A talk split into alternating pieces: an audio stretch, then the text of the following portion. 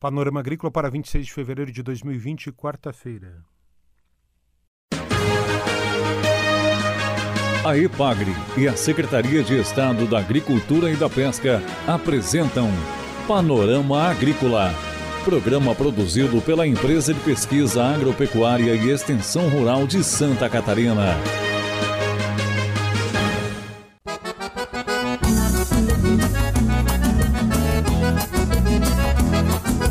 De lua nova, este é o Panorama Agrícola de 26 de fevereiro.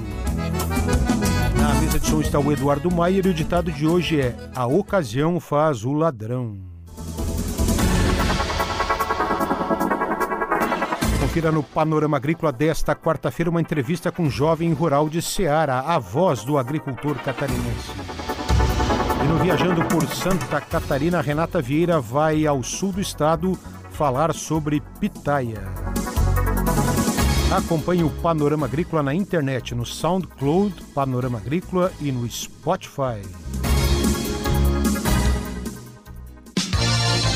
Dica do dia. Bem-estar animal e nutrição interferem nos resultados reprodutivos do rebanho leiteiro e, como consequência, na produção de leite e renda do produtor. Boas práticas de manejo em bem-estar a alimentação adequada e sanidade animal são fundamentais de acordo com a Embrapa. Confira a entrevista de hoje. A voz do agricultor e da agricultora aqui no Panorama Agrícola. Hoje nós vamos conversar com Lucas José Miller, 22 anos, jovem rural do município de Ceará, próximo à Concórdia. Ele foi capacitado pela IPAGRE no curso de Liderança, Organização e Protagonismo no ano de 2017 e fala o que aprendeu nesse curso e como tem aplicado isso, aprendizado, na atividade da apicultura em Ceará. Ah, muito bom, ajuda muito, né? Quem eu, eu adquiri mais conhecimentos lá, o que eu não sabia, eu aprendi lá, troquemos ideias do que eu sabia que os outros não sabiam. E qual foi o projeto de vida, o projeto técnico que você desenvolveu depois do curso? Eu fui apicultura. Daí nós plantamos mais caixas de abelha. Quantas colmeias você tem? Hoje temos 17. E que tipo de florada é? Ah, tem uva japão, é, vassoura, nativas, tem nabo, eucalipto. O que, que você aprendeu assim no curso da IPAGRE em termos de manejo de, de apiário, de colmeia e as orientações que o técnico da IPAGRE passa, quais são assim? Ah, nós aprendemos uh, que nem fazer enxame, alimentação, as doenças que tem que cuidar, as pragas, né? Que nem fazer alimentação para o inverno, multiplicação de enxame, como processar o mel os equipamentos também. Ô Lucas, em termos de produtividade, quanto você consegue por caixa? Hoje nós estamos com 40 quilos por caixa. É um bom número? Sim, é, dá para a 60 quilos, né? Que nós não temos a centrífuga ainda. Na propriedade, trabalha só com apicultura? Não, nós fazemos queijo artesanal, terminação de suínos e lavoura de milho. Quantas pessoas são na propriedade? Quatro. Eu, meu pai, minha mãe e minha irmã. Além de Lucas José Miller, nós ouvimos também a mãe dele, Inês Miller. Acompanhe. Como é que é o dia a dia da senhora, dona Inês? Ah, é puxada, é corrida. Tem bastante atividades.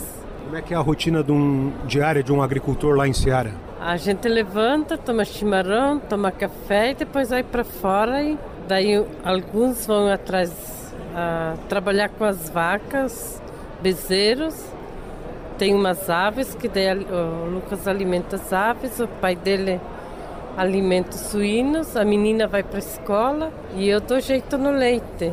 Faço queijo, depois tem a casa, tem o almoço. Queijo é só para consumo próprio ou, ou vende fora? A gente vende fora, mas as pessoas vêm buscar o queijo lá em casa, porque é queijo artesanal e lá ele não é permitido a venda, mas aí na propriedade a gente vende.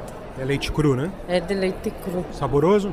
Muito saboroso. Ganhamos medalha de prata no, aqui em Florianópolis do concurso Queijos Brasil. E a senhora mesmo que faz? Todos fazem. Quando eu não estou, quem está em casa, é que nem hoje, a gente está aqui, daí tem o meu marido e a minha filha, daí Eles fazem, ordenham as vacas e fazem o queijo. Tem alguma receita especial?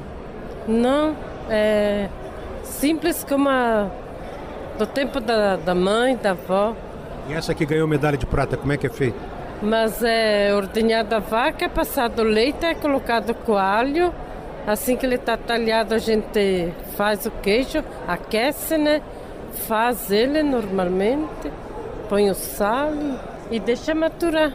Quanto tempo de maturação? Aquele tinha uns 32 dias por aí quando veio para o concurso. Mas tem um segredinho da mãe e da avó, não tem?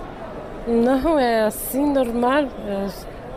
O segredo é o que a vaca come. Muito bom. Come o que? Pastagem? Pasto. É tudo à base de pasto. É pasto e sal mineral. Muito bem. Essa é a dona Inês Miller, mãe do Lucas. Voltando a conversar com o Lucas. O que, que você tem de esperança e de perspectiva para o futuro no espaço rural? Ah, mais valorização, né?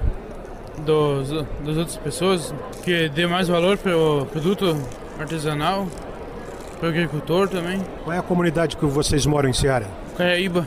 Fica longe do centro? 12 quilômetros. Você já pensou em morar na cidade ou vai fazer a sucessão no campo? Não, eu vou fazer a sucessão no campo. Por quê? Ah, a qualidade de vida é melhor. Eu defino meus horários de trabalho também. Muito bom. E quais são esses ideais de trabalho? Ah, que nem se eu querer trabalhar que nem um pouco mais tarde ou durante a noite eu posso trabalhar, né? Não tem horário para cumprir. Muito bom. Além da questão do horário, o que mais é vantajoso no campo? Ah, a qualidade de vida, a comida também. A comida da mãe é melhor que a comida do centro da cidade? É, sim. O filho sabe cozinhar também? O Lucas cozinha? Sim, cozinho. O que, que você cozinha, Lucas? Ah, de tudo. Risoto, churrasco, massa fresca, tudo que é tipo carnes argentinas, né? Os cortes argentinos.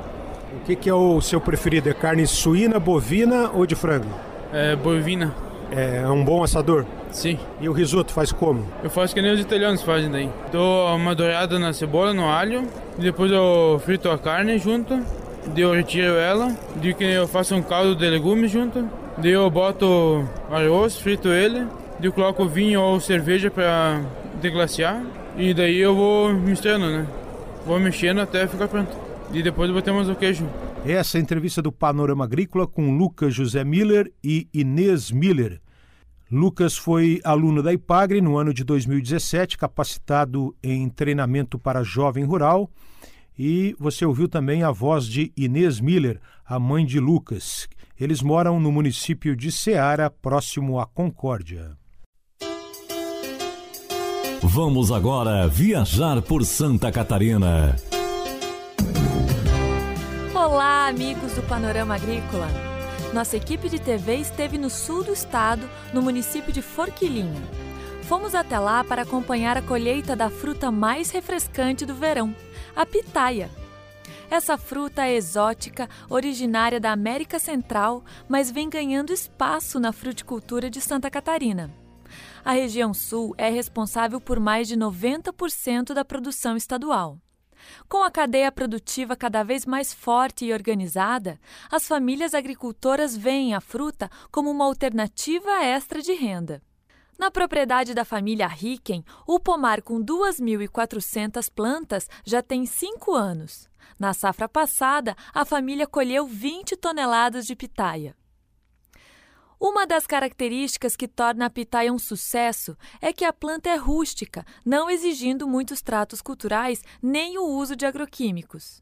Os frutos possuem alto valor de mercado e grande demanda por parte dos consumidores. A família Ricken comercializa toda a sua produção com uma cooperativa da cidade de Turvo, que vende as pitaias in natura para o CEAGESP. Eles planejam aumentar o tamanho do pomar e iniciar o processamento da fruta. Além disso, estão buscando a certificação de produção orgânica pela rede Ecovida. Uma ótima colheita a todos! Esse foi mais um Viajando por Santa Catarina. Espero que tenham gostado. Nos encontramos em breve aqui no Panorama Agrícola. Tchau!